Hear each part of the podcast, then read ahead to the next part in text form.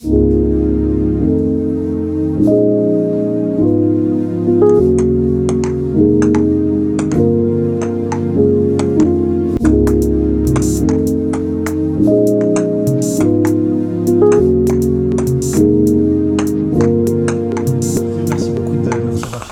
de rien. dans un, un endroit dont on ne divulguera pas l'adresse, parce que sinon euh, les fans de... D'affluer. Tu fais des fêtes parfois ici, parce que c'est un endroit assez... euh, On dirait, hein, non, on a, emménagé ici le 1er mai, donc il n'y a pas si longtemps que ça, quoique le temps passe vite. Et euh, toujours pas de fête. Alors c'était un, ancien bar euh, gay et lesbien. On a appris ça quand on discutait à la Clé d'Or une journée. On, on- discutait avec un vieux marolien et par hasard, on lui a expliqué un petit peu où on habitait. Je sais pas si t'as remarqué en bas, t'as euh, ces deux pompes à bière. Ouais, euh. ouais, j'ai remarqué. ouais. Et donc on savait déjà que c'était un établissement Oreca. Malheureusement, elles sont plus euh, actives pour le moment. Ah merde, et vous savez pas les remettre en... Oh, on n'a toujours pas encore euh, fait d'expertise, mais on hésite. Si ça coûte pas trop cher, ça risque d'être problématique pour la suite. C'est un peu un rêve d'enfant, ça d'avoir ton propre bar avec tes pompes à bière. Bah euh, ouais. Ouais, ouais, mais nous connaissant, je pense pas que ce soit la meilleure des solutions pour. euh. Et donc, il nous a expliqué que c'était euh, ce bar s'appelait chez Mamie. Et alors, je- t'as peut-être pas remarqué ça, mais quand tu rentrais en bas à gauche, t'avais la vieille enseigne Ouais. qui était sur une table, une magnifique enseigne d'ailleurs chez Mamie. Et, euh, et donc, c'était un ancien gars gay et lesbien qui fréquentait à l'époque, mais je te parle de ça il y a, il y a 30 ans. Et, et donc, il nous expliquait, on décrivait un petit peu la maison et les deux cours intérieurs, des choses un petit peu typiques de la maison. Et, et, euh, et il reconnaissait tout à fait ça. Donc, tu es dans un C'est- ancien C'est bar. une maison qui est riche en, en histoire. Et en émotion, hein, le, le canapé sur lequel on est assis pour le moment est d'origine. Ok, voilà. bah, espérons que ça nous porte... euh, Mais donc non, toujours pas de fête. On y a pensé, euh, on y a pensé et, et, euh, et ça s'y prête hein, parce qu'elle a un côté aussi un peu vieillot, donc on ne doit pas avoir trop peur de, Ouais. de tout abîmer. Et, la salle du bas euh, le fait. Donc peut-être qu'on on va réparer ses pompes et, et inviter tous les écouteurs à venir faire la fête chez nous. Ce serait pas mal. Donc Arthur, pour les gens qui, te- qui ne te connaissent pas, euh, tu touches un peu à, à tout. Enfin, j'allais dire tu touches un peu à tout, mais tu as plein de projets en cours, Mhm. euh, généralement liés par la musique. Euh, donc tu as créé... C'était d'abord Under My Garage, le premier projet de musique, qui est après devenu Under My Label, Under My Network, ou c'était quelque chose Alors c'est tout projet musical, c'était produire de la musique électronique. Donc c'est vraiment ça qui a lancé. Mais là, on va, on, on va peut-être un peu trop loin dans le temps, mais c'est ça qui a donné un petit peu l'impulsion à, à tout ce dont on va parler. Et, euh, et donc le projet musical, c'était vraiment composer de la musique avec mon, mon grand frère Diego, dont je vais à mon avis souvent parler ce, ce soir. Solo 700. Solo 700, voilà. Euh, qui est le nom d'une qu'il a trouvé sur une plaque d'égout un soir en rentrant chez lui. Il devait se trouver un nom d'artiste. Et, euh, et sur les plaques d'égout, ceux qui, ceux qui veulent vérifier me croiront, il y en a certaines. Nous, l'initiale centrale, c'est Solo 700. Et donc c'est de là que vient son, son nom. D'ailleurs, euh, sur les premières images sur SoundCloud, je pense qu'il y a la photo de cette plaque d'égout. Euh, et donc voilà, le premier rapport avec la, avec la musique, euh, c'était produire, produire juste pour le fun. C'était à l'époque de la dubstep, ou du dubstep, ce que je détestais dire. Et, et donc on a commencé à composer, composer, et puis de là, euh, j'expliquerai peut-être un peu plus tard, mais j'ai commencé à mixer et à DJ. Et c'est de là que euh, j'ai rencontré euh, maintenant un très très très bon ami à moi, euh, avec qui je fais euh, 99% de tous les projets actuels, qui s'appelle Dorian. Euh, qui organisait avec deux amis à lui les, les soirées Under My Garage. Ah, c'était, C'est un projet que lui avait déjà démarré alors. c'était un projet que lui, Gaspard et, euh, et JC avaient démarré sur l'idée d'inviter euh, un artiste qui jouait à l'abbé, un artiste qu'ils adoraient. Euh, mauvaise mémoire, donc je vais peut-être dont j'ai peut-être oublié le nom, euh, à l'inviter pour faire une after party. C'est genre en 2012, un truc comme Ouais, ça ou- 2012. Et donc C'était pas à pas? Non, non, c'était encore avant. Non, non, Ah, c'était les... ma première soirée euh, dans ma garage, c'était au Botanique. euh, Mais non, voilà, c'était encore avant ça et c'était au. euh, comment ça s'appelle J'oublie toujours le nom aussi, près de la place de la Chapelle, le Barrio. Le Barrio. Et donc là, il m'avait demandé, il demandé de, de mixer. Donc j'étais devenu les deux premières soirées le DJ résident des soirées dans ma garage. Et de fil en aiguille, j'ai j'ai commencé à organiser des soirées avec eux. Et donc là, dans ma garage, c'est vraiment le premier projet euh, événementiel, mis à part euh, la boum de ma sœur à la salle Shalom à Woluwe Saint-Lambert, on était bien plus jeunes. Euh, C'était le pro- premier projet événementiel auquel j'ai goûté. Donc la musique, c'est un truc avec ton, tu disais avec ton frère, ça démarré comment ce, cet amour J'imagine vous avez grandi. Il a quoi, deux ans de plus que toi? Mon frère, non, mon frère va fêter ses, ses 30 ans la semaine prochaine. Toi, t'en as 26. Euh, J'en ai 26, je viens d'avoir mes 26 euh, fin Ah, ans septembre. différence. Voilà, 4 ans de différence, mais on s'est toujours très très bien entendu. Et, euh, et on a commencé à faire de la musique euh, avec un de ses amis, euh, avec qui on a formé notre premier groupe qui s'appelait les Stepping Brothers, qui était Philes et... Mais comment t'as dit? Les Stepping Brothers. Stepping Brothers. C'était un, un quatuor, on était quatre. Il y avait moi, mon frère, euh, et son petit frère, euh, Franz, qui était, euh, c'était un, un quatuor de, de frères, on s'entendait tous très bien. Et, euh, et donc Philes nous a un petit peu euh, initié à la musique, et notamment Miles, qui était un, un ami du quartier à Scarbeck, qu'on habitait à Scarbeck, et qui, qui nous avait euh, planté devant euh, Fruity Loops à l'époque. C'était vraiment le tout premier Programme programme. belge, euh, ouais, tout premier programme qu'on a touché, puis on a vite évolué vers, euh, vers Reason. Mais, mais donc là, je devais avoir, pff, je devais avoir 12 ans, je pense. C'était vraiment, ça ressemblait pas à grand chose. À 12 ans quand même, c'est tôt pour, euh, pour démarrer Bah la musique. mais parce que justement, mon frère en avait 16 et donc on, on faisait, on faisait tout ça ensemble. Et, euh, et donc on a commencé à produire, produire. Euh, Il y a eu les Stepping Brothers qui étaient, euh, qui étaient vraiment une super expérience parce qu'on se marrait vraiment fort à quatre. On a commencé à, à avoir quelques petites dates. On avait rencontré Christine Massy qui, avait, euh, qui travaillait chez Plug TV à Ouais. l'époque et qui, Celle qui avait les cheveux euh, les cheveux blancs. blancs. Ouais. Ouais. Euh, Christine Massy et Brice, et ils avaient créé un espèce de label qui s'appelait WAF. Ouais. W-A-F. Euh, et donc elle s'occupait un petit peu de nous. On avait joué à quelques festivals à Louvain-la-Neuve, euh, pas mal de soirées à Leuven. euh, et, C'était quel style? C'était plus rock ou. Non, non, non, c'était toujours électronique. Ah. C'était c'était de l'électro en fait. Tu vois, pas l'électro comme on peut l'entendre maintenant à la Stingray et compagnie, mais c'était vraiment un peu le- de, de l'électro. BPM 130, assez rapide. euh, C'était l'époque euh, l'époque des euh, Bloody Beetroots et compagnie, tu vois, les- la fin d'I Love Techno. Et, et voilà, et avec les Stepping Brothers, on a fait de la musique ensemble. Le- la plus belle chose qui nous est arrivée, c'était d'avoir fait un remix officiel pour Vitalik. Ok. Euh, ouais, pour euh, son LP Second Life. Ouais. Euh, c'est vraiment la, la plus belle chose et la dernière chose qui nous arrive avec les Stepping Brothers, c'était ce remix-là officiel, qui était sorti sur vinyle et tout ça, on était hyper excités. Euh, et puis après, on a décidé de, de se séparer euh, à quatre. Euh, et donc là, on a créé euh, vraiment ce groupe, euh, avec ce duo avec mon frère, euh, 100% dubstep, qui s'appelait euh, Colonel Up and Mr. Mr. Down. Down, ouais. Voilà, putain, tu t'es renseigné. Ouais. Et, euh, et donc ça, c'était euh, vraiment une super aventure où on a commencé à faire uniquement de la dubstep. Euh, de nouveau, Christine Massy nous aidait un petit peu, on jouait de plus en plus à Leuven, euh, quelques soirées à, à Bruxelles, c'était l'époque des, des soirées au canal, euh, comment est-ce qu'elle s'appelait encore C'était Libertine, c'était pile pendant la période de Libertine, mais c'était les soirées Fight Club. Fight Club, Voilà, organisées tous les samedis ou tous les vendredis, je pense. C'est là qu'on a aussi rencontré de très bons amis à nous, Max et, et Charles qui faisaient Yamalirti Crew à l'époque.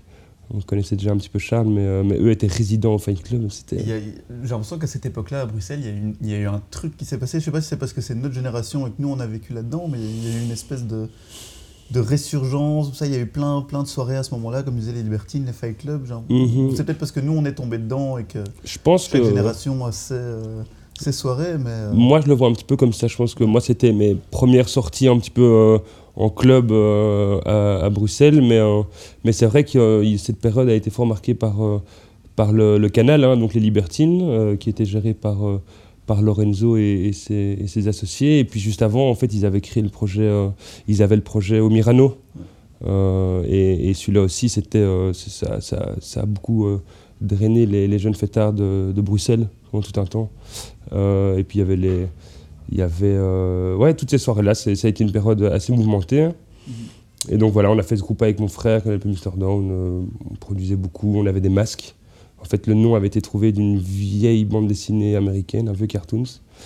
Et, euh, et du coup, ça nous, ça nous collait bien à la peau parce que euh, mon frère et moi, malgré les 4 ans, on, se- on a toujours été très très proches. On Ouais. passait beaucoup de temps ensemble. Il y a même une petite ressemblance physique. a une petite ressemblance physique, ouais. Et, euh, et pas que physique d'ailleurs. Et, euh, et, euh, mais par contre, on a des caractères qui sont assez différents. Mon frère est plus artiste, un petit peu foufou de temps en temps. Et, lui dit parfois que j'ai un petit peu les, plus les pieds sur terre. Et donc, moi, j'étais Colonel Up et lui était Mr. Down. Voilà, ça, ça collait bien avec nos, traits de caractère. Et alors on s'amusait, on avait toujours, c'était l'époque des vestes Adidas, je sais pas si tu vois les vestes Adidas à tirettes. Ouais. Et on avait une collection de vestes Adidas et donc on se, ah On, se, on, se, on, se, maquillait en Colonel Up Mr. Down à chaque fois qu'on mixait. Mais ça restait, euh, c'était une chouette période, mais ça restait encore assez relax. Hein, donc euh, c'était vraiment un projet, euh, un, un, hobby finalement, et, on prenait plus de temps à composer qu'à jouer mais on a sorti quelques trucs pour Murdoch à la base, qui était quand même un, des noms assez connus de la, de la drum and bass ici en Belgique. Et voilà, ça c'était un petit peu le, parcours musical. Ça c'était ton parcours avec, avec ton frère, mais après tu as commencé aussi tout seul ouais. sous ton nom. Voilà. Ce qui est, un choix. Euh, ben, c'était un choix. Mais... C'était pas vraiment évident. Parce que si ça marche pas, bah c'est. Bah ouais, après, t'es ouais, aussi personnel, tu peux pas dire que c'est pas toi, quoi. Avec le masque, c'était plus pratique, du coup. ouais, c'est ça, tu passes d'un nom pseudo masqué à ça. Arthur Tixon. Euh, bah ouais, mais entre Arthur Tixon, il y a eu encore autre chose. Hein. Y a eu, euh, En fait, j'ai toujours euh, fait de la musique parce que c'est quelque chose que j'aimais que j'aimais que j'aimais faire et pas spécialement que j'aimais faire écouter aux autres. Euh, quoique j'ai dû embêter quand même quelques copains avec euh, tous les morceaux que je, leur euh, obligeais d'écouter, mais, mais c'était vraiment parce que j'aimais la faire et donc, et donc à partir de ce moment où on a arrêté quand même Mr. Down, j'ai vraiment pris ça avec du, beaucoup de fun et, j'avais créé un projet qui s'appelait Curtis is Back. Mm-hmm. où là, je, en fait, ça collait bien avec les orientations, avec la période où Under My Garage commençait. Euh, du coup, j'étais euh, beaucoup plus euh, orienté vers des sons un peu plus UK, un peu plus garage, un peu plus, un peu plus rythmé qu'une dubstep toujours en 140, tu vois, BPM. Comment, comment tu justifies un peu tes, tes, choix? Pourquoi c'est un peu des, des, goûts personnels qui changeaient un peu, des envies de tester d'autres trucs Je pense vraiment que j'ai toujours été influencé par les gens qui m'entouraient et par ce que j'aimais faire.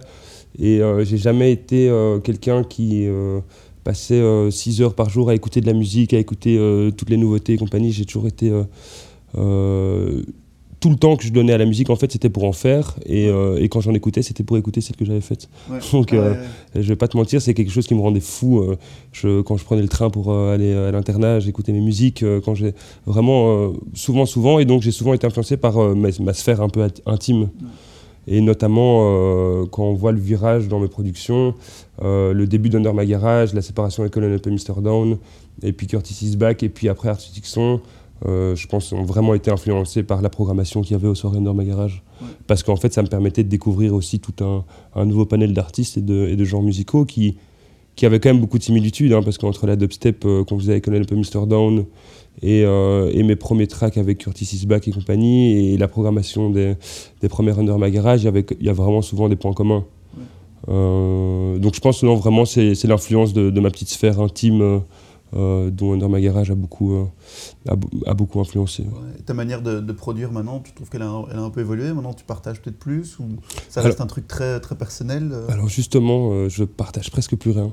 Ah non. Euh, ça, ça c'est vraiment. Puis que là, tu repartageais les trucs il y a trois ans ou tu, tu Ouais, j'ai relancé. J'ai relancé il y, a, il, y a, il y, a, un mois quelque chose euh, que je devais faire euh, de manière hebdomadaire et que j'ai arrêté après la première semaine parce que je suis parfois pas tout le temps quelqu'un d'organisé pour, pour un organisateur d'événements.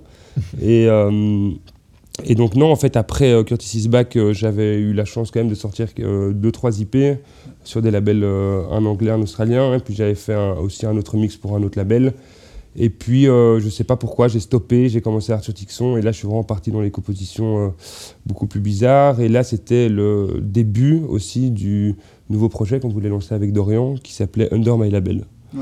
Et, et, donc là, c'était un projet de création de label de musique indépendant, euh, qui était un petit peu lié aussi justement à Under My Garage et à ce qu'on aimait, où on voulait un petit peu plus au début promouvoir la scène, la scène locale et essayer de créer cette communauté. C'était une, volonté de base, c'était un peu... Euh, c'était la scène locale et puis après de, de, pouvoir commencer en fait à donner un sens euh, au fait de chiner de la musique un peu tout le temps, tu vois, c'est d'essayer de découvrir les artistes qui qui sont pas encore trop connus, qu'on découvre un petit peu par hasard et de et d'essayer de, de, voir s'il y a quelque chose à faire avec eux, de créer cette communauté un petit peu vous avez quand même euh, eu des, des, super bons artistes qui sont passés par, euh, qui sont passés par chez vous. Hein. Il y a quand même. Dans l'émergence euh, de, de certains groupes bruxellois. Bon, après, le motel, il n'est pas forcément Ouais. passé euh, Non, le par mot. chez vous, mais c'est quand même quelqu'un qui était assez proche euh, Bah ouais, de vos ben. projets. Et- Enfin, ça, on parlera après du projet des garages numériques, mhm, où là, il a eu un rôle un peu plus, euh, Un peu plus opérationnel. Hein. un peu plus opérationnel, mais... euh, Ouais, ouais, non, mais. Shungu, il y, y a- y pas mal de, de gens comme ça. euh, Ouais, avec, avec, avec Under My Label, bon, après, je vais pas avouer, ça, donc c'est un projet qui, qui est enterré. hein. Ouais. Euh, donc, on était parti de l'idée de, de, de ressortir euh, trois ou quatre compilations gratuites où justement, là, on pouvait proposer, euh, proposer à chaque fois. L'idée était de, regrouper les artistes. C'était des compilations plus ou moins de 7 ou 8 tracks. Et c'était vraiment de demander à chaque artiste d'en faire une et, de, sortir ça de manière assez brute. pour commencer un petit peu à justement développer cette communauté et puis après pouvoir se focaliser sur, sur des IP où là voilà on essaie vraiment de, de pouvoir un petit peu mettre un artiste plus en avant et de, et de faire découvrir son univers. Mais euh, finalement à la belle ça demande vraiment beaucoup de temps. Et encore nous on était toujours sur des euh, releases gratuites euh, digitales. Euh, nos envies étaient de, plus vite grandir de pouvoir commencer à vendre de la musique à peut-être sortir des, des IP de manière physique euh, mais, euh, mais voilà, on a décidé de, à la base de mettre ça en pause et puis, euh, et puis d'arrêter parce qu'on s'est rendu compte que c'était vraiment un job à temps plein et que, et que en fait, le- les projets événementiels prenaient beaucoup d'ampleur. Et, et avec Dorian, on essaye toujours de parfois savoir se remettre en question et de ne et de pas vouloir faire trop pour finalement tout faire à moitié. Et, et donc voilà, donc ce projet s'est enterré. Et, mais c'était une vraie partie de plaisir. On avait un ami qui faisait toutes les illustrations, euh, Pierre Ten, euh, c'est une illustration dont on, était fan, euh, un petit peu, euh, Maintenant, il s'est mis à la photo à fond. ouais, et qui s'est mis à la photo et qui a mis ses talents d'illustrateur. Je mettrai le, le lien en description parce que c'est un, mec, Ouais. c'est un mec bourré de talent et je crois que ça lui ferait du bien que, que certaines personnes lui disent. que- à fond. Bah, n'hésitez pas, juste pour te dire, est-ce que, est que le SoundCloud euh, Under My Label est encore actif? On regardera. En tout cas, euh, il a son Instagram, donc si j'en j'en Voilà. les gens vers son Instagram, ouais, c'est vraiment. plaisir. Et puis humainement, c'est un, un type super. Et puis c'est aussi un peu ça, et je voulais, on en reviendra peut-être plus tard, mais si tu as remarqué déjà euh, sur les projets musicaux ou les, les premiers, euh, les, les- les- la jeunesse d'Under My Garage et compagnie, en fait, c'est beaucoup de projets qui sont issus de, de copains, tu vois. Ouais. Euh, on s'est toujours entouré de copains parce que je crois que c'est comme ça que naturellement on fonctionne et que moi je, je fonctionne plus pa- particulièrement. Et donc on avait, euh, on avait euh, Pierre qui faisait les illustrations. Euh, Il y a pas mal d'amis à nous qui ont sorti des tracks sur les premières, euh, sur les premières compilations. C'était euh, Philès, la personne avec qui on avait commencé la musique, qui s'occupait du mastering, qui faisait partie du label aussi euh, pour les deux premières compilations. Euh, et puis qui après est parti vivre en Afrique du Sud, donc c'était un peu plus compliqué, mais qui nous a toujours aidé justement pour les, choses euh, un peu plus administratives et compagnie, administratives. Et puis après, euh, dans les, autres projets dont on parlera peut-être un peu plus tard, toujours, on a eu Fabien, le motel, qui a fait, qui a fait notre graphisme pour, pour toutes les soirées Under My Garage. Donc on s'est toujours vraiment entouré de, gens proches et, c'est quelque chose qui, qui est super intéressant parce que du coup, tu, tout le monde apporte son idée, tout le monde se sent un petit peu impliqué dans le projet et, et tu te sens pas seul non plus. Donc c'est, Justement, faisons un peu cette petite parenthèse parce que tu parles de, de team spirit, de- d'esprit d'équipe et tu as une autre vie sur le côté. Enfin, tu as une autre vie. en parlant d'esprit d'équipe, tu fait partie du U18 Ah. de l'équipe belge de rugby. Ouais, ouais, ouais. J'ai l'impression que c'est. Tu, tu vois, c'est un peu une, euh, un autre Arthur Tixero. Quoi. T'as, Ouais. t'as celui qui fait les soirées, qui organise, qui mixe, et puis derrière, t'as, euh, je sais C'est- pas quel, quel rôle tu avais dans l'équipe. euh, Ouais, en si tout cas, en bac c'était, ou en. c'était, euh, c'était deux mondes, c'est toujours d'ailleurs deux mondes bien un 9 ou différents. un 10 non J'ai numéro 10 moi. 10. Numéro 10, oui. Ouais, hein, le rugby. J'ai toujours. Euh, T'as fait U18, U19 aussi? J'ai fait U18, U19, et puis 23, et Big up au puis. petit Turo de, Voilà. de Scarbeck. T'en connais quelques-uns ou Non, je connais, moi je suis plus framerie, mais. Oh, putain, le borinage. le borinage. Si j'avais su, jamais j'aurais accepté. hein.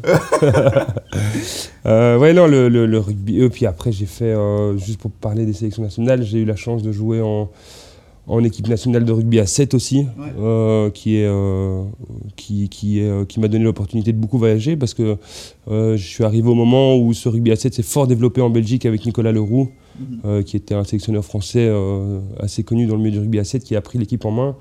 Et, et ça, ça, ça a été vraiment, vraiment des expériences assez folles. Physiquement, c'est très très Bah, c'est compliqué. quand même dingue, quoi, parce que pour arriver dans l'équipe Bon, c'est un sport qui est pas euh, super euh, ou qui n'était pas encore euh, qui- super développé en Belgique, qui est toujours resté au rang d'amateur. Ouais. Maintenant, c'est en train d'un petit peu se, se professionnaliser, enfin beaucoup par rapport à l'état du rugby d'il y a il y a 7 ans quand j'ai commencé.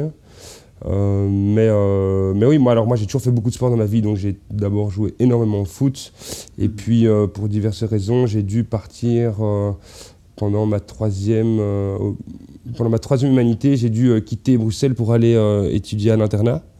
Euh, et donc là, je faisais du foot à raison de, de, trois, de trois entraînements par semaine, voire quatre, plus un match. Et donc, devoir partir de Bruxelles m'empêchait de continuer le, le foot à, à ce niveau-là. Et c'est là que j'ai découvert le rugby, en fait. Et, euh, et donc, euh, j'ai adoré ce sport. Je suis rentré à Bruxelles, j'ai été sur Internet, le premier club le plus proche de chez moi, Kituro, boum. Je me suis inscrit à mes 15-16 ans.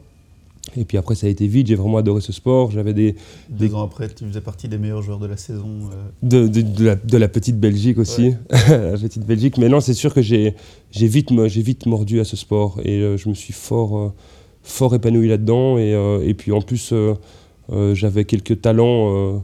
je ne sais pas d'où ils viennent, mais j'avais quelques talents. Donc du coup, j'ai eu la chance ouais, de, jouer en sélection, de, de voyager avec ça, de gagner. Euh, de gagner un championnat de Belgique et compagnie, et c'est quand même des choses, même à- que ce soit amateur, semi-professionnel, professionnel, qui, que tu n'oublieras jamais. Quoi. Ouais.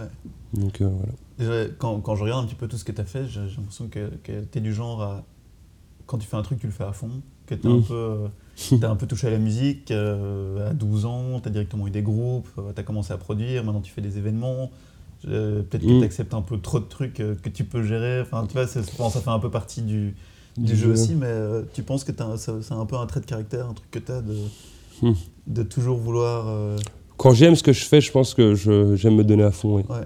Mais c'est vraiment quand, quand j'aime ce que je fais. Et puis, je, ouais, je pense que c'est un trait de caractère. Je pense que, que un- ça vaut un peu pour tout le monde. Quand on, a, euh, quand, on a, quand on a quelque chose qui nous plaît, ben, qu'est-ce qui nous empêcherait de le faire à fond? Finalement, c'est un peu, un peu ça le but de la vie. Et, et puis après, avec un peu de chance, parfois sur certains projets, ben, ça prend. Et donc, du coup, euh, et donc, du coup tout a l'air plus grand, tout a l'air plus fort, tout a l'air. euh, Ouais, comme tu dis, genre Under My Label, bon, c'est un truc qui n'a pas, qui pas continué, mais je suis sûr que, que de ça, tu as appris pas mal de choses. c'est ça, moi je pense en parlant faut. de label, bon, après, tu as, créé Cosmic Pop avec. euh, Ça, c'est avec ton frère que tu as Alors, créé ça ça, c'est mon frère qui a créé Ah oui, c'est avec. euh, oh, c'est marrant, quoi. ça me fait plaisir de parler de tout ça. C'est mon frère qui a créé ça avec François, qui était le petit frère de Philès. Ah, Ok, les ça Stepping reste- ça Brothers. reste tout dans le. Ouais, dans tu vois. les Stepping Brothers, hein, c'est la clé. Ouais. Euh, avec qui j'habitais. Et donc, euh, François, Franz et, et euh, Diego, mon frère, donc s'entendaient hyper bien. Et, euh, et en fait, donc, quand moi, on a pris le virage, on s'est séparés avec Colonel et Mr. Down. Moi, j'ai fait euh, plus tout ce qui était musique électronique, comme on en parlait. Et mon frère s'est dirigé vers le hip-hop. En un coup, il a toujours aimé le hip-hop, mais là, il a commencé à produire, produire. Et, et ça a été vraiment viral, ça a été très vite. Et Franz, euh, du coup, ils s'étaient retrouvés à deux, ils faisaient beaucoup de hip-hop ensemble. Et de là est venue l'idée de créer Cosmic Pop Record euh, autour d'une soirée euh, bien, bien enivrée. C'est tous les deux des, des- des grands rêveurs et donc euh, ils, ont, ils ont trouvé l'idée d'appeler ça Cosmic Pop Record, je trouve ce qui, ce qui déchire Ouais, et qui représente vraiment bien le projet. Ouais. Euh, et donc après, donc, ça c'est vraiment un projet qu'ils ont lancé euh, ensemble. Et puis après, j'ai essayé de filer un coup de main à mon frère et Franz quand il s'agissait d'organiser des événements pour des, des sorties d'IP de Cosmic Pop ou des choses comme ça. Euh, et, puis, euh, et puis après, François est parti de nouveau, lui aussi, vivre à l'étranger en Afrique du Sud. Euh, mon frère a, a continué Cosmic Pop. et donc, moi, j'ai toujours été un petit peu en soutien. Et, et voilà, donc, je ne suis pas à la base de Cosmic Pop Record, mais, mais j'essaie d'en rester le plus proche possible. Parce que c'est un projet qui, qui me tient fort à cœur. ouais. Si maintenant on devait, on devait un peu lister tous les trucs dans lesquels tu es engagé pour l'instant, il y a quand même pas mal. Parce que je regarde Mm. un petit peu, bon, tu as les Under My Garage, Under My Network, il y a pas mal de projets en cours. Oui, D'un autre côté, tu gères aussi un festival euh, au Congo qui s'appelle euh, Amani Festival. Amani Festival. Ouais. Euh, ça, je sais pas si on le coupera peut-être euh, après, mais tu es en train de préparer la fucking New, Year. Ouais, ouais, faudra, ouais, faut pas le couper, faut pas le couper. Ouais, c'est un projet dont je suis. Euh, Qu'est-ce que ça te fait de gérer et un truc très local comme Under My Garage et aussi un gros truc commercial comme, euh, comme la fucking New Year? Euh, commercial. euh, Ouais, c'est un gros. En fait, c'est- voilà, Les c'est- 12, quoi. Palais 12, c'est c'était 12 000 personnes l'année passée. Euh, en fait, euh, on, Je dirais pas de qui vient la question? Non, ça, m'intéresse. Peut-être Dorian. Euh, non, le... après, tout dépend de ce que tu entends par commercial, parce que finalement, quand on voit un petit peu l'historique de la fucking New Year, c'est quoi? Ça vient des soirées fucking Beats, qui étaient les soirées à laquelle j'avais joué à l'époque avec Colonel Mr. Down. Ouais. C'est pas Liège, ça? Liège, Charleroi, ah et puis Bruxelles, assez rapidement. Et donc, c'était des soirées au même titre que les soirées Under My Garage qui drainait quand même beaucoup de monde, euh, euh, vraiment euh, similaire en termes de, spectre, pas d'identité artistique et compagnie. Et, et, en fait, ces soirées ont commencé à prendre, à prendre, et puis ils ont commencé, à, au lieu d'organiser des, formats trop souvent sur l'année, à regrouper ces événements pour en faire de plus en plus gros. Et de là est venue l'idée d'organiser chaque, année un gros réveillon qui s'appelait du coup le fucking New Year. Et, ça a bien pris. Et ça a bien pris, mais pendant les, euh, les 5-6 premières éditions, euh, ça a été euh, des événements à 3-4 000 personnes. puis ils ont pris une grosse douche froide l'année des attentats, quand ils attaquaient le Palais 12. mais c'est aussi trois personnes qui sont hyper entreprenantes et, et qui viennent de trois milieux différents, mais que je respecte énormément, et qui, en, deux éditions ont réussi à passer la barre des 8000, des 12 000, et puis et cette année, on vise les, les, les 13 500, 14 000. Donc euh, non, c'est hyper intéressant en fait de, travailler pour un événement comme ça, parce que je pense que tout ce que j'ai appris dans la vie, je l'ai appris des expériences et des rencontres que j'ai eues nouveau avec euh, certaines personnes. Euh, et, donc notamment dans tout ce qu'on organise avec Dorian, en fait naturellement ça s'est divisé vers moi qui m'occupe plus de la production d'un événement, l'aspect un peu plus pragmatique on va dire et Dorian qui s'occupe euh, plus de l'aspect euh, euh, direction artistique et, partenariat. Après, tout est un petit peu mélangé, hein, parce qu'on fonctionne comme ça depuis maintenant. c'est une espèce de. Ça s'est instauré de manière assez naturelle. Qui faisait quoi ou c'était Tout à fait naturel. Tout à fait naturel. Dorian a toujours une culture musicale assez impressionnante et, et donc c'est toujours chargé de la programmation musicale.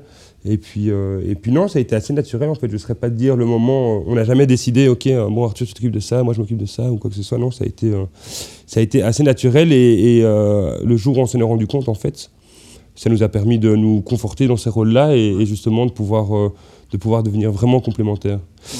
Et donc, euh, euh, aider sur le fucking New Year, euh, on va dire un petit peu la, m'occuper un petit peu de la coordination, on va dire. c'est surtout me faire un focus sur tout ce qui est plus pragmatique de la production. C'est-à-dire que je touche pas à ce qui est direction artistique et je touche pas à l'aspect communication. Donc c'est vraiment, c'est hyper enrichissant pour moi parce que organiser un événement pour 14 000 personnes au Palais 12 qui est une des plus grandes euh, salles de concert, euh, en tout cas à Bruxelles, et, qui, qui, est assez grande pour la Belgique. Mhm. C'est un défi euh, énorme, vraiment un défi énorme qui, qui, qui m'apporte beaucoup de choses, et, j'espère, un petit peu comme, comme ce qui s'est passé avec le Congo et le Festival Amani, et que j'espère pour lequel je pourrais apporter un petit peu ma patte aussi.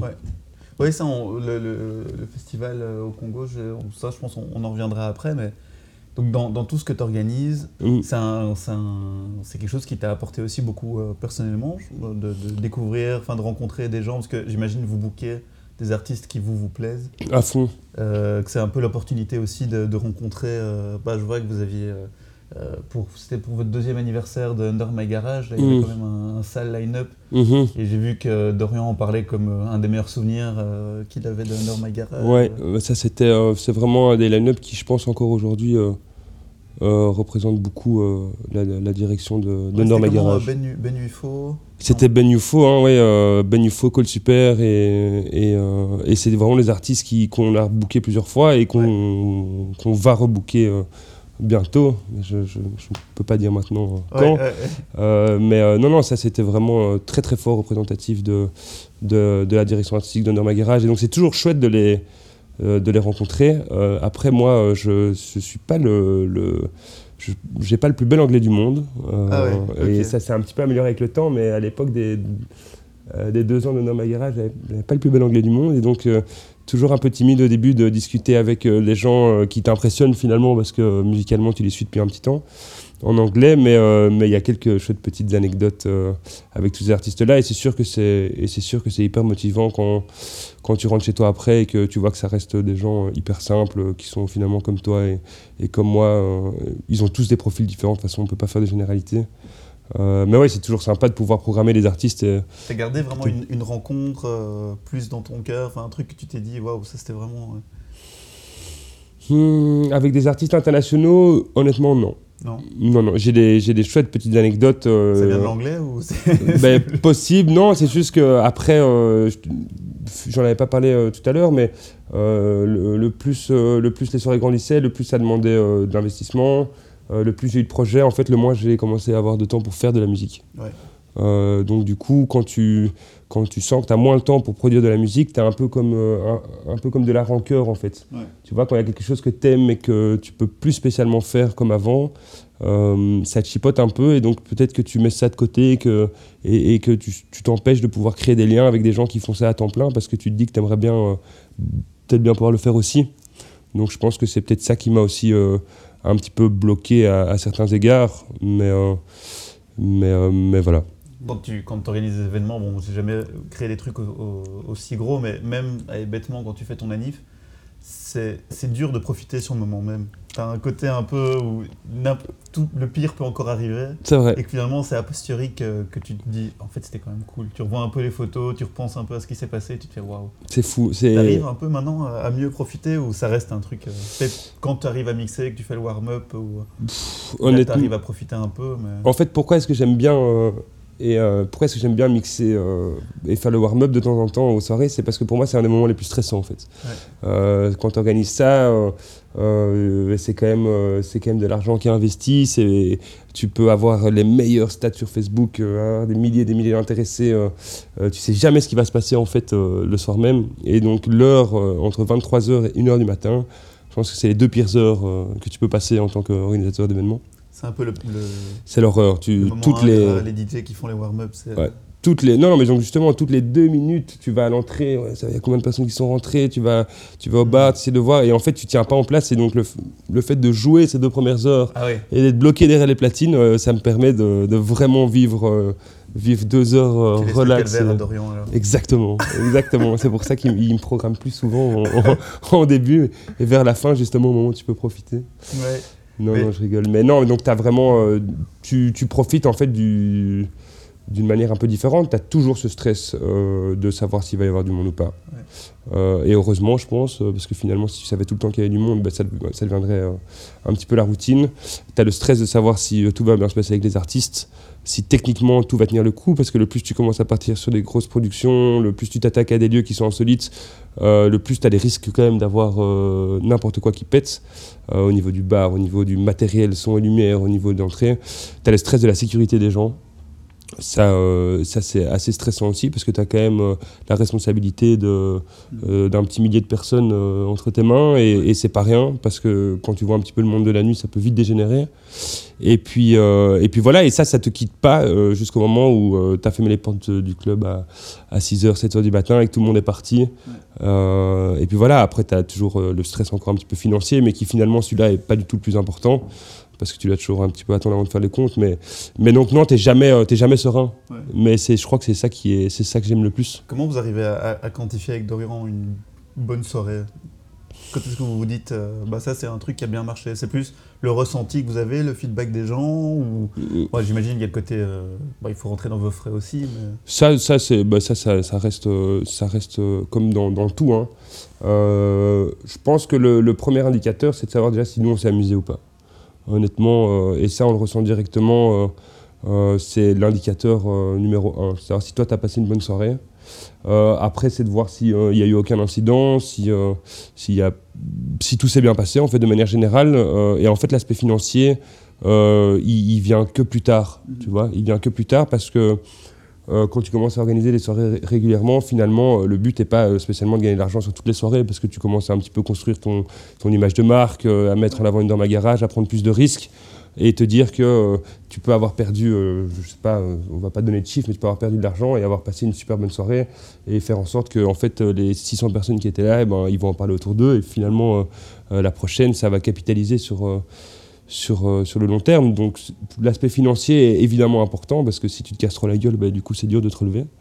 mais non, c'est le fait de savoir si les gens se sont amusés, si la musique était bonne, c'est très important aussi mmh. pour nous. Et, et, voilà. restons encore un petit peu dans le monde de l'organisation, parce qu'à côté de Under My Garage, il y a Garage Numérique. Ouais. Tu aimes bien le mot garage? Bah, On l'aime bien. Hein. On l'aime bien, Under My Garage. Bah, quelque part, ça a du sens, parce que dans, dans le mot garage, tu as un peu toujours ce côté, euh, tu sais, à la à la Steve Jobs qui a créé son premier ordi dans un garage. Enfin, ce côté un peu euh, créatif, euh, créatif, un peu bricolé, mais finalement super assumé. Mais c'est exactement, exactement ça. On, on s'est amusé à vouloir définir un petit peu le concept Under My Garage avec Dorian et, et Lorenzo il n'y a pas longtemps autour de, quelques bières. Et Lorenzo Serra? Ouais, Lorenzo Serra avec qui on, travaille. J'espère l'avoir bientôt sur un des, un des podcasts. bah, il, il, en sera enchanté. Ah, oui. Il aura peut-être peur de passer après moi. Lorenzo, qui lui organise le Lycen Festival, qui, quand même, euh, qui organise entre autres le Lycen Festival et qui lui a lancé euh, donc euh, Dirty Dancing, mhm. qui avait qui avait donc au Mirano, qui avait les, les Libertines et qui avec qui on a relancé en fait Libertine l'année passée avec Under My Garage. On, faisait les Libertines Under My Garage. Et puis Lorenzo étant quelqu'un de, de, génial, vraiment génial, ça nous a permis de, ça nous a permis de travailler ensemble et on travaille encore ensemble et j'espère qu'on travaillera pour, euh, pour encore des années. Donc, à côté de Norma Garage, il y a les garages numériques qui euh, c'est un projet que tu as démarré aussi avec Dorian alors ça Oui, alors les garages euh, numériques. Le motel qui a, enfin Fabien qui lui a eu un rôle aussi un peu. Fabien, moi je l'ai rencontré parce que c'était un pote de Dorian. ils étaient à l'école ensemble et, et au tout début, Fabien faisait de la musique, je faisais aussi de la musique. Je me souviens, on faisait de la musique dans ma chambre avec Ableton Live et compagnie, c'était vraiment les tout débuts. Euh, et puis, euh, on, est, on, est, tous très copains. Je te dis, il a, on a mixé ensemble à deux, trois trucs. Lui a fait euh, tous les, graphismes des soirées My Garage, donc il a toujours été proche de, de nos projets. Et, et, un jour, Dorian part en stage chez Trax Magazine à mhm. Paris. Je ne sais plus te dire l'année, mais il part en stage à Trax Magazine. Et euh, il revient de là avec euh, plein d'idées dans sa valise. Et notamment, il me dit Putain, j'ai vu un truc trop bien à Paris. Les soirées où les visuels euh, ont autant d'importance que, que la musique électronique et ça crée tout un univers génial. Euh, où la tendance des VJs vont arriver aussi. C'est ça, bah, qui va arriver chez nous en tout cas, parce que finalement c'est quelque chose qui, qui existait déjà. Ouais, bah ouais, on est belge. Hein. et puis. Et puis après, euh, voilà, il me dit incroyable, regarde ça, regarde ça. Il me montre deux trois vidéos, je, je pige rien. Euh, au même titre que, je, à mon avis, je les comprendrai pas maintenant, mais ça a l'air super intriguant. Et donc, on commence à découvrir un petit peu euh, tout cet univers d'art numérique au sens large. Et, et, voilà, on en parle à trois avec Fabien, Dorian et moi. Et, et, donc, on se dit, putain, il faut organiser un événement d'art numérique. Et donc, on va organiser un, festival où euh, pendant trois jours, euh, il y aura une exposition et des soirées dans l'exposition. Tu vas me dire, on n'est pas les premiers à avoir pensé à ça. Euh, mais soit on commence à, vraiment à, triper ensemble là-dessus. Fabien commence à comprendre un petit peu tout le, tout le nouvel univers visuel qu'il va pouvoir développer.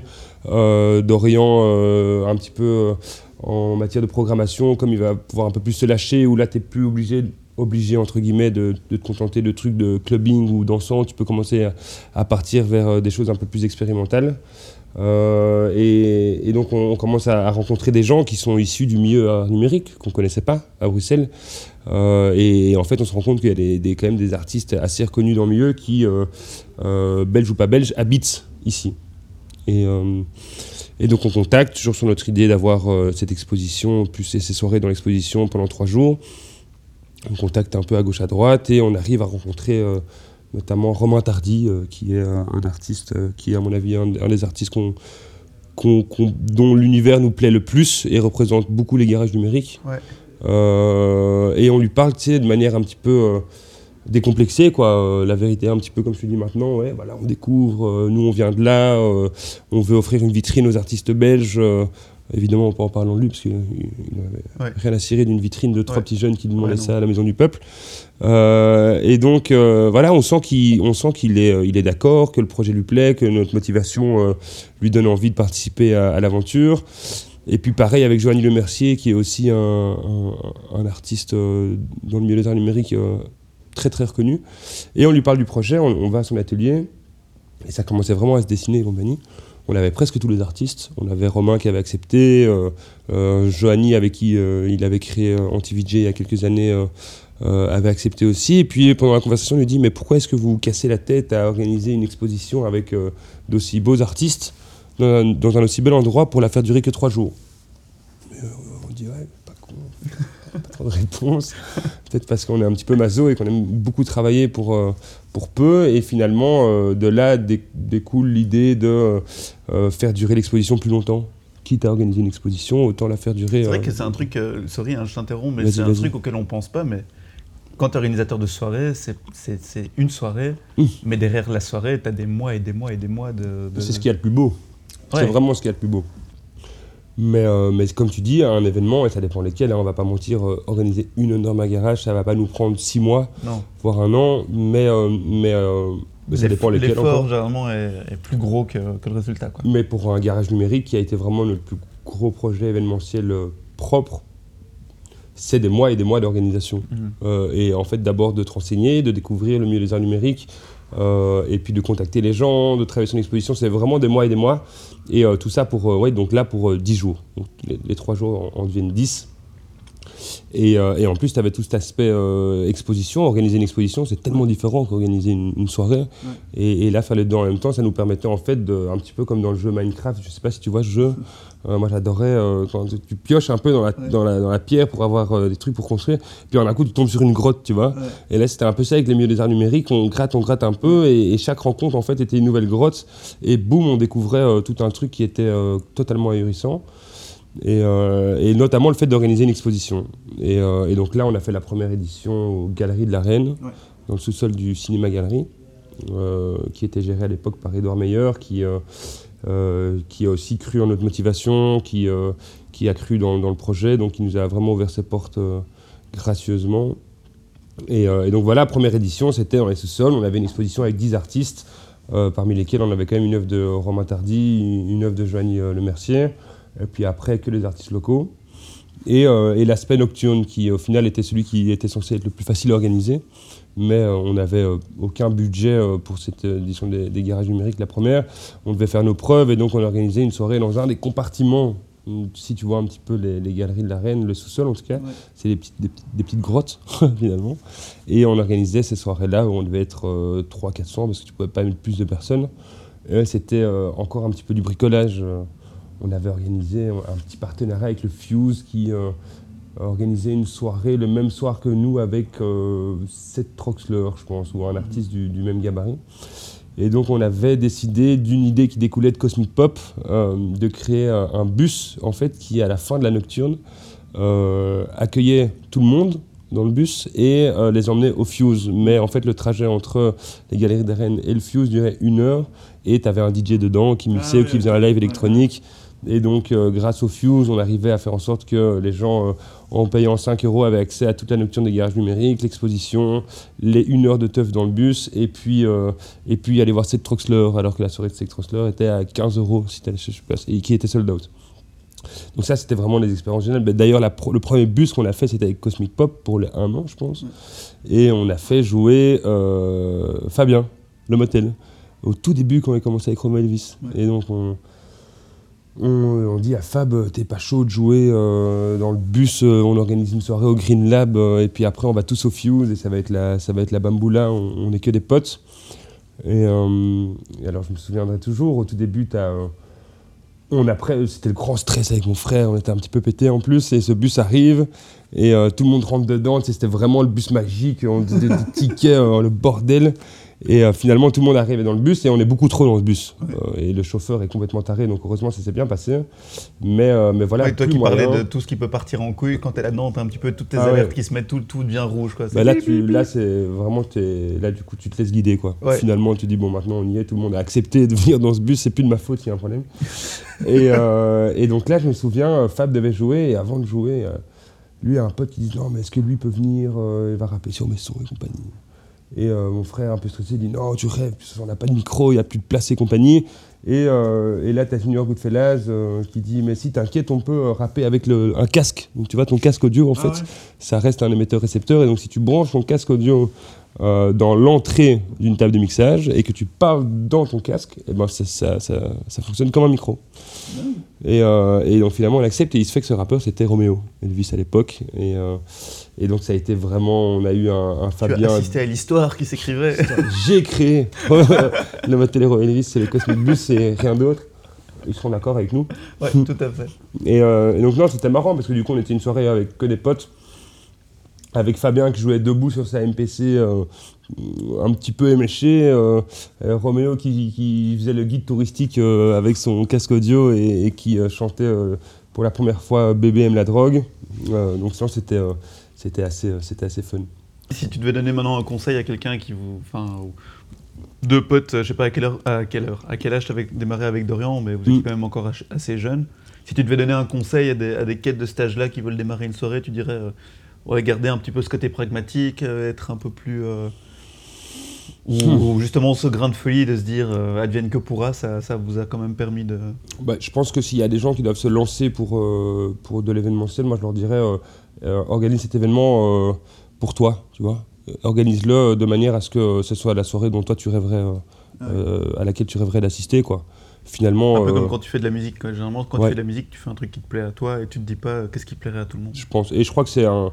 C'est peut-être un conseil un peu bateau euh, que je peux donner parce que c'est, je crois que c'est une doctrine qu'il faut appliquer à, à, à, tous les domaines. Mais, mais finalement, l'événementiel, c'est quoi? C'est, une soirée, comme tu dis, que ce soit des mois et des mois de travail, des centaines de personnes qui travaillent pour. Euh, ça reste une soirée, tu vois? Ouais. Donc, donc, donc, euh, finalement. C'est le but que tu ne le sentes pas. Quoi. Que ouais. pas parce qu'il n'y a rien de pire que faire une soirée où tu sens les organisateurs qui, qui stressent et que finalement tu le sens aussi ce stress. À fond. Et, euh, donc, euh, non, euh, conseil, c'est ouais, organise cette soirée comme si ça devait être une soirée à laquelle tu as vraiment envie d'aller.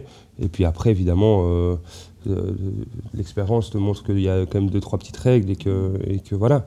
Mais, mais fais-le, sois un petit peu inconscient. De toute façon, ne prends jamais au début trop de risques parce que, en fait, l'événementiel, de nouveau, on retombe sur la même la même chose, hein, la même remarque, mais c'est euh, des mois et des milliers ou parfois des centaines de milliers ou des millions d'argent qui sont dépensés pour quelque chose qui va euh, durer euh, très peu de temps et euh, qui va peut-être ne pas marcher, pas parce que tu as mal fait quelque chose, mais parce qu'il pleut, euh, parce que euh, finalement il y a une soirée gratuite qui a été lancée une semaine avant où il y a que des des, euh, des, DJ euh, fêtes foraines, mais que voilà, tout le monde va le sentir. Et, et c'est des effets de masse, en fait, qui, euh, qui, qui, sont difficiles parfois à vivre, tu vois. Mmh. Tu peux faire les choses, c'est ça qui est difficile dans ce métier, en fait, c'est que tu peux avoir tout bien fait. Euh, il y a toujours un, un, quelconque petit événement qui peut, euh, qui peut faire changer tout. Ouais. Et heureusement, on l'a pas, on l'a pas encore vécu avec Dorian, et j'espère qu'on ne va pas le vivre trop tôt. Ouais, ouais. Mais, mais voilà, il faut aussi avoir la force de se relever. Et, et, et, pour ça, il faut essayer de ne pas prendre trop de risques non plus, tu vois, de ne pas te mettre trop à découvert. Quoi. Ouais. Ouais, trouver le juste milieu entre euh, faire le projet amusant, mm -hmm. qui, qui, te fait kiffer, et d'un autre côté, le truc qui va pas non plus te faire. Euh... Non. Ouais. Tant que tu fais des événements euh, en lesquels tu crois et que tu aimes. si on fait les. J'ai l'impression que c'est un peu les, les, albums comme Tintin ou comme Martine. Donc, tu as, as, Arthur fait des événements, tu as Arthur fait de la musique. Mm. D'un autre côté, il y a Arthur aime le continent africain. Ouais. J'ai remarqué ouais. que t'es un peu. Euh... Attention à ton allusion avec Tintin. tu t'es ah arrêté ouais, à ouais. C'est vrai qu'il y, y, a des choses comme ça, on réfléchit pas. Bah, alors parlons de Martine. c'est mieux ça. Martine va euh, organiser un événement au Congo. T'as as fait le Sénégal aussi euh... Mon frère. Ah, ton frère a fait. Pardon, excuse-moi, j'adore tes olives. mon frère a fait le Sénégal. Euh, mon frère a fait le Sénégal pour accompagner un de ses potes, Val, qui est réalisateur qui allait faire un documentaire en Casamance et mon frère allait l'assister au niveau du son. Et c'est notamment à ce moment-là qu'il a sorti un album avec que des, des, des, des samples qu'il avait enregistrés pendant son, son, voyage euh, en Casamance. Mais, euh, mais Martine, euh, Martine est partie au Congo parce que Martine a toujours eu une espèce de petite boule qui euh, l'a poussée à, à vouloir euh, aller visiter l'Afrique. Et je ne sais pas pourquoi. Euh, je sais vraiment pas pourquoi. Principalement le Congo ben, Pas le... à la base. Non. Pas à la base. En fait, j'avais. Euh, j'ai comment est-ce que c'est, ça m'est arrivé la première fois? Je travaillais euh, au Deleuze. Je travaillais au Deleuze pour gagner ma vie. On, parce on dit Deleuze. J'ai, j'ai dit Deleuze non, t'as dit Deleuze. Ah, je sais pas, je sais pas. On va démarrer une, on va démarrer une grande polémique. Est-ce qu'on dit Deleuze ou Deleuze euh, Mais je crois qu'on dit Deleuze, t'as raison. mais euh, je travaillais au Deleuze euh, pour gagner ma vie et payer mon loyer, parce qu'au début, mes carrières de DJ et mes événements ne me permettaient pas de le faire. et me coûtait plus que m'en rapportait. Et donc là, j'ai, je me suis hyper fort lié d'amitié avec, avec un ami togolais qui venait nettoyer le magasin tous les soirs. Et, en fait, je terminais, on terminait à 20h, lui venait nettoyer de 19h à 20h. Et puis à 20h30, on fermait le magasin, c'était au Sablon. Et, euh, on passait des, heures à discuter à deux. Il, a, plus de 50 ans, hein, donc c'était, il y avait vraiment, et à l'époque j'en avais 21, donc c'était vraiment une, grosse différence d'âge. Et, euh, il, m'a vraiment donné cette envie et, euh, de goûter à toutes les histoires qu'il me racontait. Donc lui était togolais, venait de Lomé. Et c'est vraiment devenu un personnage central dans ma vie. Euh, un petit peu, euh, pour pas tomber dans les clichés du père spirituel, même s'il l'appelle souvent comme ça, euh, en fait un papa, tu vois, qui m'a toujours dit les choses comme il le pensait et qui finalement me donnait envie d'aller en Afrique, pas que parce qu'il me racontait des histoires un petit peu exotiques, mais plutôt dans sa manière de se comporter avec moi. Euh, et, euh, et, donc voilà. C'était quoi C'était plus la mentalité qui t'intriguait ou... C'est plus la mentalité, le, honnêtement, le, le respect euh, des personnes plus âgées, le, le fait de, de, de l'écouter et que, et que il me disait toujours les, les, choses de manière assez simple en fait. Tu sais, nous, parfois j'ai l'impression, en tout cas moi, parce que je déteste faire les généralités, on va toujours avoir du mal à vouloir parler des choses, ou alors on va peut-être en parler pendant des heures comme on est en train de faire maintenant. Euh, pour euh, finalement dire quelque chose qui peut être très facilement résumé et qui, euh, et qui va être beaucoup plus juste. Et, en fait, lui avait cette manière de, de résumer mes problèmes et, parfois mes mensonges un petit peu de manière très simple et, et avec un regard, avec un regard auquel j'étais pas habitué en fait, tu vois. Et, et, donc voilà, lui m'a donné envie d'en savoir plus, et c'est à ce moment-là que j'ai commencé à écouter de la musique africaine aussi. Euh, et c'est là que j'ai commencé à découvrir, qu'on entend un petit peu euh, euh, dans le fond, j'ai commencé à découvrir l'afrobeat. donc là, j'étais un petit peu plus attiré par l'Afrique de l'Ouest, avec justement le Togo, parce que c'est mon ami Séraphin qui venait de là-bas. Et puis avec les musiques que je découvrais, l'afrobeat des années 70, tu vois, Fela Kuti et, tous ces artistes-là. D'ailleurs, je suis hyper excité parce que je vais voir Femi Kuti le, week-end prochain euh, ici à Bruxelles. Euh, mais, euh, mais, donc j'avais en fait tout ces naturellement, sans me dire tiens j'ai envie de me renseigner sur l'Afrique, j'étais, j'avais l'impression que ma vie me confrontait à des, à des, à des choses qui venaient de ce continent et que je, suis vraiment un expert d'aucune musique et d'aucune musique africaine, mais le Togo, je l'ai appris parce que Séraphin, en fait, était danseur au, Togo. Et donc, j'étais, il me faisait souvent écouter des musiques plus traditionnelles, enfin uniquement traditionnelles, euh, et donc, euh, je ne connais pas spécialement tous les courants un peu plus contemporains qui, sont, qui ont émergé au, Togo, mais moi, j'ai vraiment été attiré par cet afrobeat, tu vois, ce, ce, mélange de musique qui a été un petit peu un des premiers mélanges, justement, nord-sud musical. Et, et, donc, de là, boum, je me suis dit, tiens, je vais aller au Togo. Et puis, finalement, un très bon ami à moi, Tanguy, me dit, non, Arthur, viens, on va, on va à Kinshasa. On part pendant un mois à Kinshasa mon prof m'a dit que euh, c'était trop bien, il fallait absolument qu'on découvre, il y a plein de trucs à faire, blablabla. Donc en gros, il n'en savait rien. et, euh, et, moi, euh, je ne m'étais jamais posé la question de savoir si oui ou non j'aimais bien la. Enfin, même avec ces histoires de colonies et tout ça, je n'y connaissais rien en fait à l'Afrique centrale et, surtout à la. Comme beaucoup de gens, je pense. Oui, ce qui est, ce qui est dommage finalement, parce que c'était il y a. L'indépendance du Congo, c'était en 59, donc c'était il y a, il y a vraiment pas si longtemps que ça.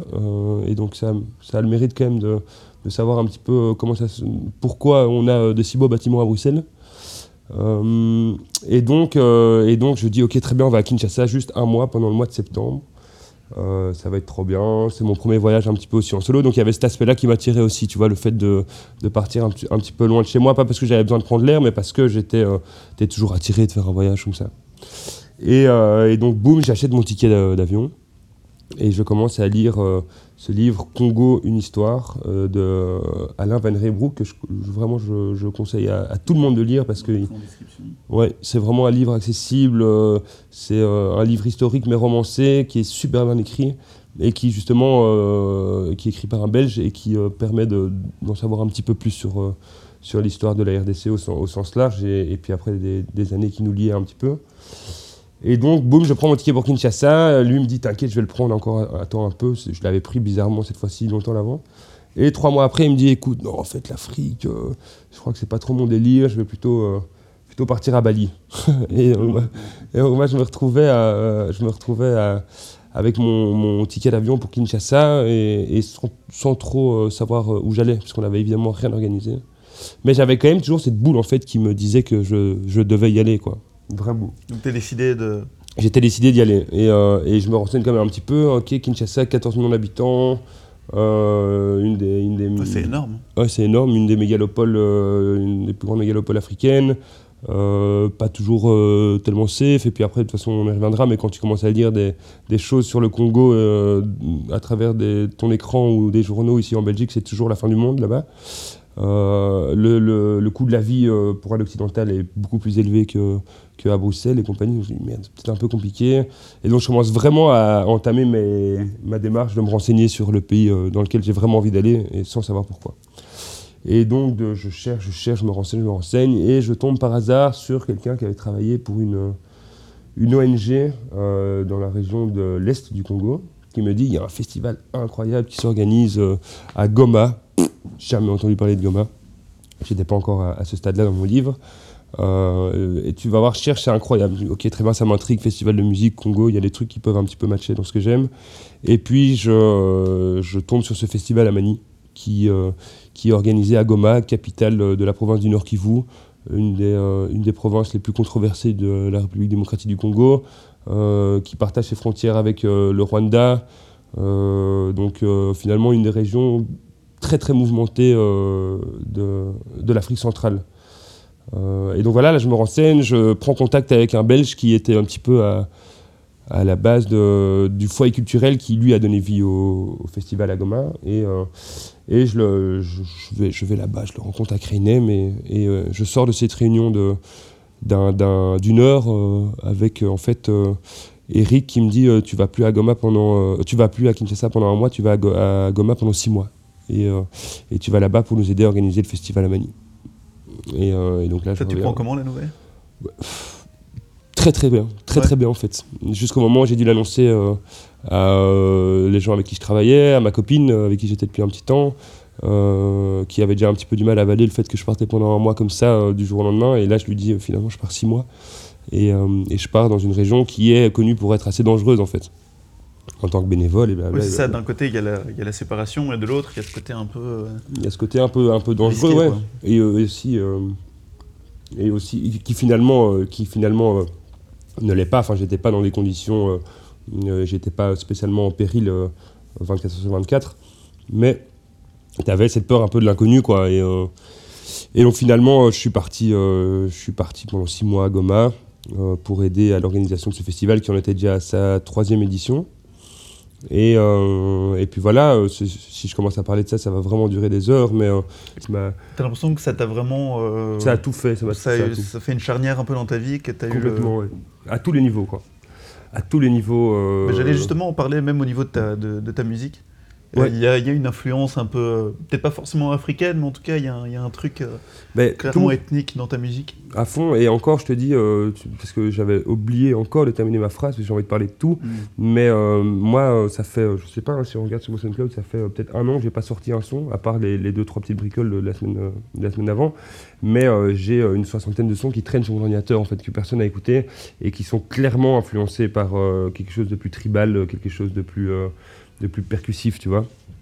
Et donc oui, ça m'a fort influencé. Et c'est aussi le fait d'être parti la première fois pendant six mois au Congo qui m'a un petit peu euh, détaché euh, de la composition, de la production, parce que j'avais plus beaucoup de temps.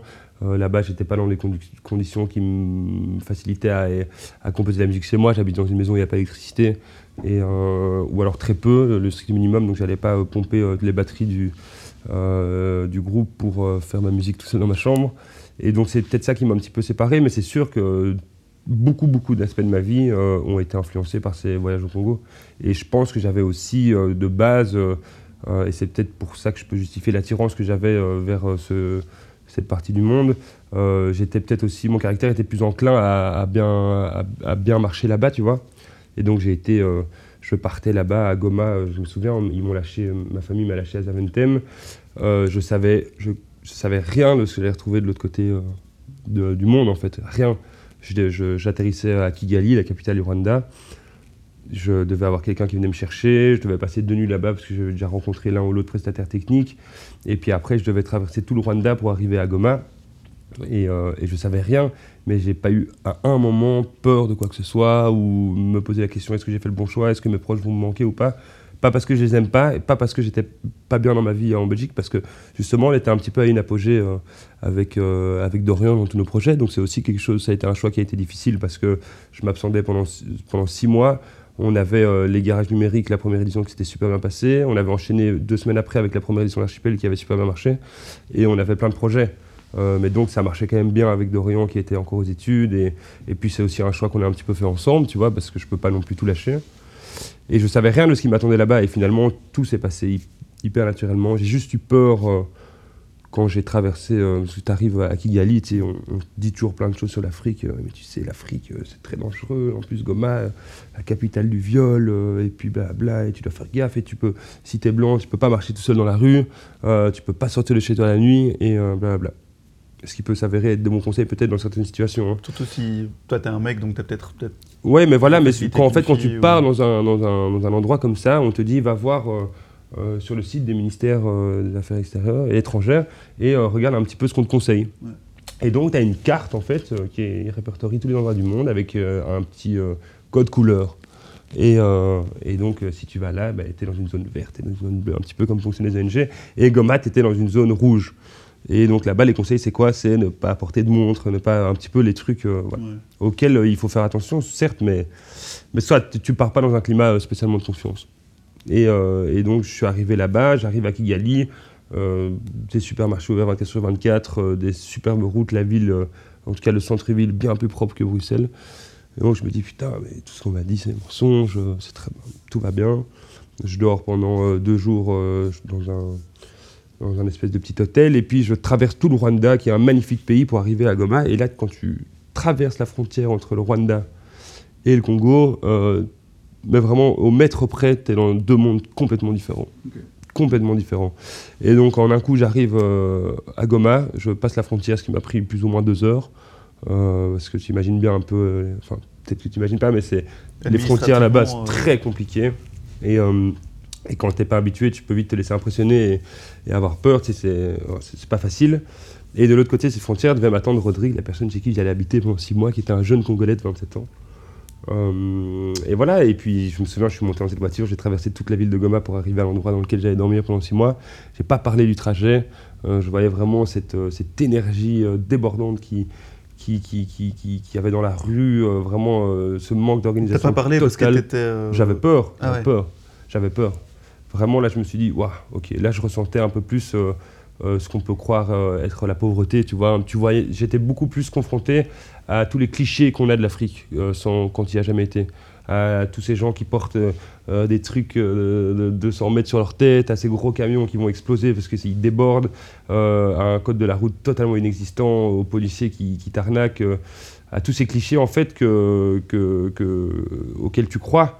Et ça t'a apporté quoi d'être confronté à cette réalité? Tu, Bah donc tu j'ai eu remets un peur. petit peu ta vie en question tu, tu te rends compte que toi t'as quand même beaucoup de chance ou tu, Non, tu te dis pas ça forcément Après, je veux pas être, euh, je veux pas être égoïste, mais je, justement, tu, tu l'as au début euh, parce qu'il y a cette peur, euh, il y a cette, cette manière de voir que tu es blanc et que tu es considéré comme quelqu'un qui, qui vient d'un endroit où tout va bien et où tu as beaucoup plus d'argent et compagnie.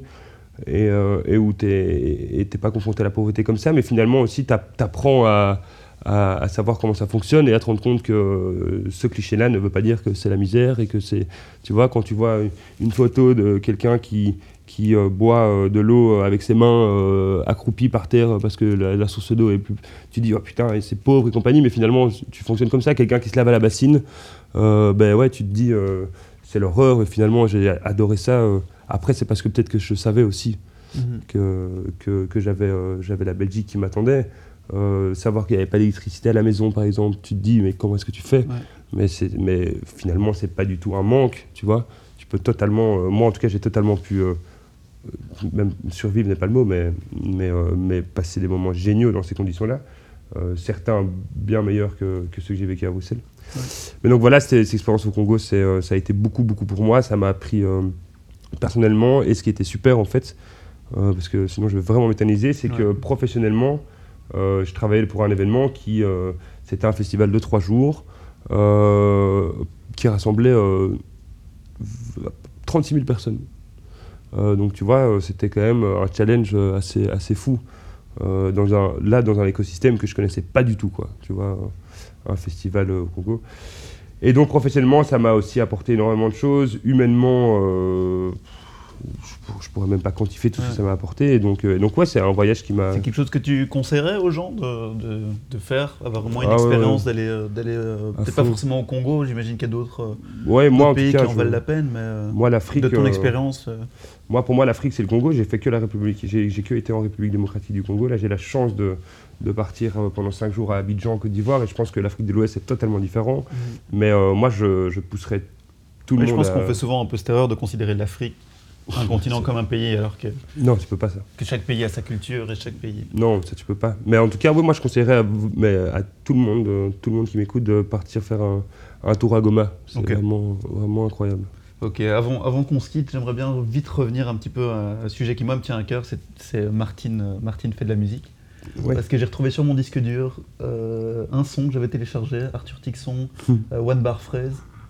Ah, que j'avais téléchargé, c'était 2000. 2015, 2016. Que j'avais passé parce que je mixais un petit peu à l'époque et, mhm. je l'avais passé parce qu'il était en free download. Je pense que c'était surtout pour ça. Oui, ou alors tu l'as téléchargé gratuitement. Hein. je l'ai pompé mm. honteusement. Euh, bah, si, si, euh, si, tu, si tu me le permets, euh, je peux passer un petit, un petit mhm. court extrait de, de ce morceau-là. Mhm.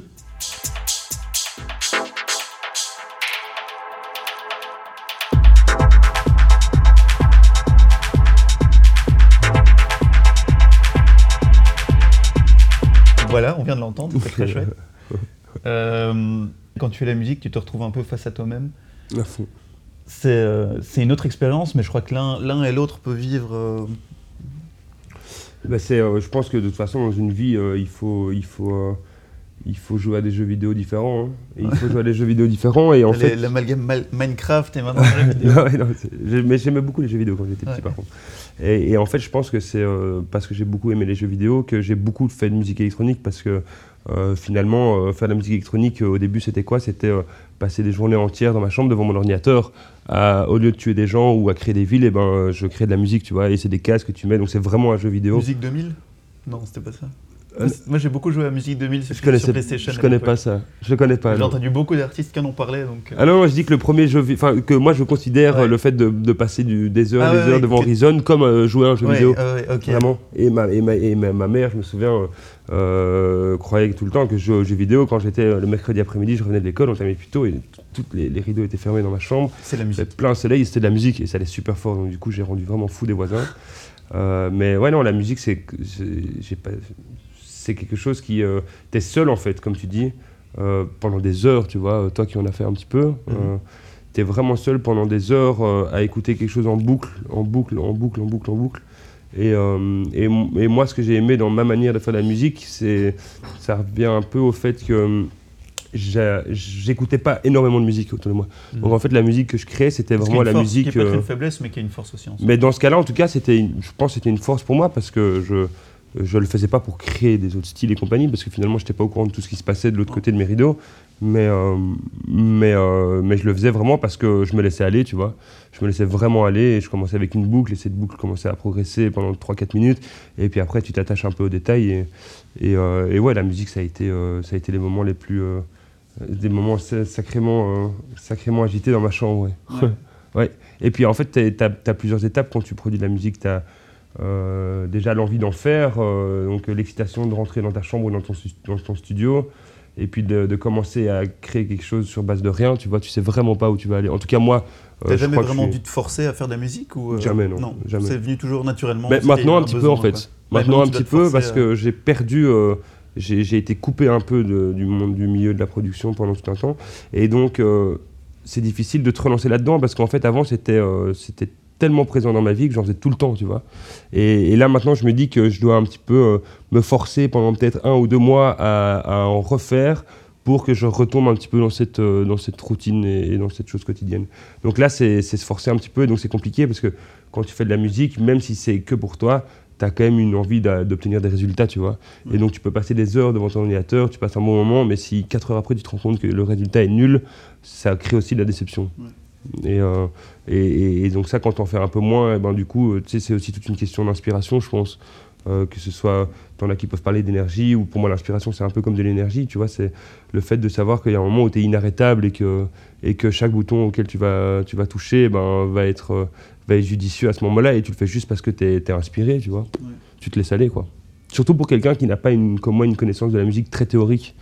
Euh, je veux dire, moi, quand je crée, quand je crée encore maintenant, je pense de le dire, des mélodies, euh, je vais pas me dire, ah non, mais après cette touche-là, je dois appuyer sur celle-là. Non, je, je laisse prendre mes mains sur un clavier MIDI et puis, euh, et puis je vois ce que ça donne. Et c'est pour ça qu'avec la musique. la place aussi un petit peu à, l'erreur ou au hasard, ou laisser un peu les trucs se faire de manière. ouais. Tu contrôles beaucoup ce que tu fais. Je pense que c'est la base de la musique électronique, c'est de laisser un peu la place à, l'erreur. Hein.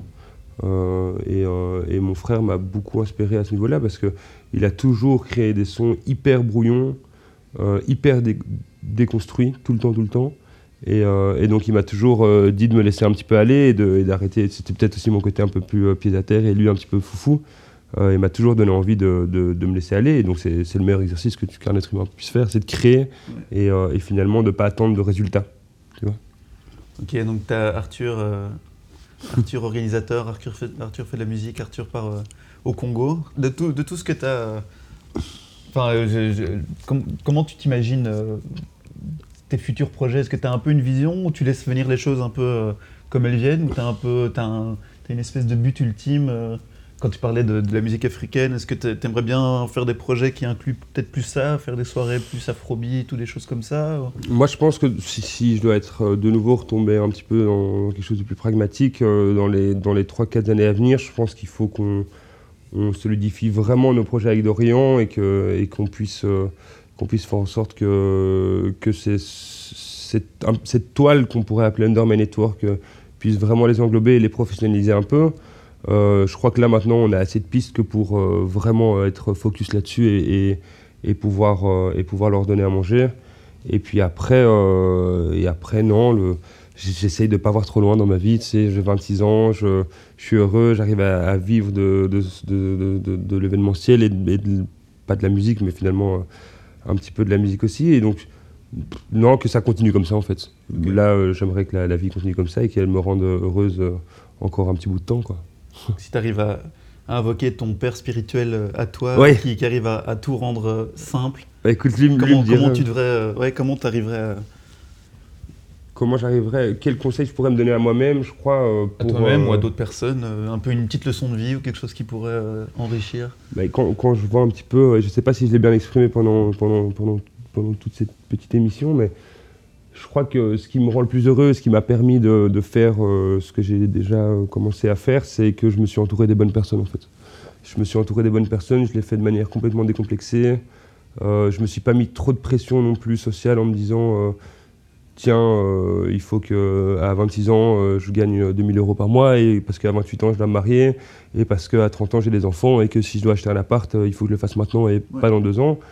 Euh, je le fais de manière assez décomplexée, tout en restant raisonnable, tu vois. Et, je crois que si j'arrive à le faire, c'est parce que je m'entoure des bonnes personnes et que je crois fortement dans, un, dans une vie de rencontre, en fait. Euh, en tout cas, que j'y crois ou que j'y crois pas, euh, quand je repense à tout ce que je t'ai dit, tout a été fait sur base de rencontres, que ce soit la rencontre avec Dorian pour Under My Garage, et puis j'ai expliqué tout ce qui était tout ce qui avait découlé de cette rencontre.